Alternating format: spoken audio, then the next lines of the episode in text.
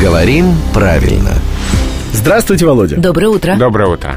Удивите меня, Владимир, потому что нам пишет э, сотрудник Министерства образования. А-а. Константин интересуется, как правильно? Вы правы или вы правы? Вам как кажется? Мне кажется, вы правы.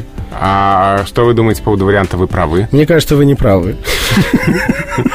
Если намекаете на то, что он стилистически нейтрален. Нет, э, вы почти правы. Так. А, Потому что вы правы, это вариант предпочтительный и даже в каких-то словарях указан как единственно допустимый. Слава богу. Но все-таки вариант правы э, допускается Кем? некоторыми словарями. Володя, понимаете, здесь два слога.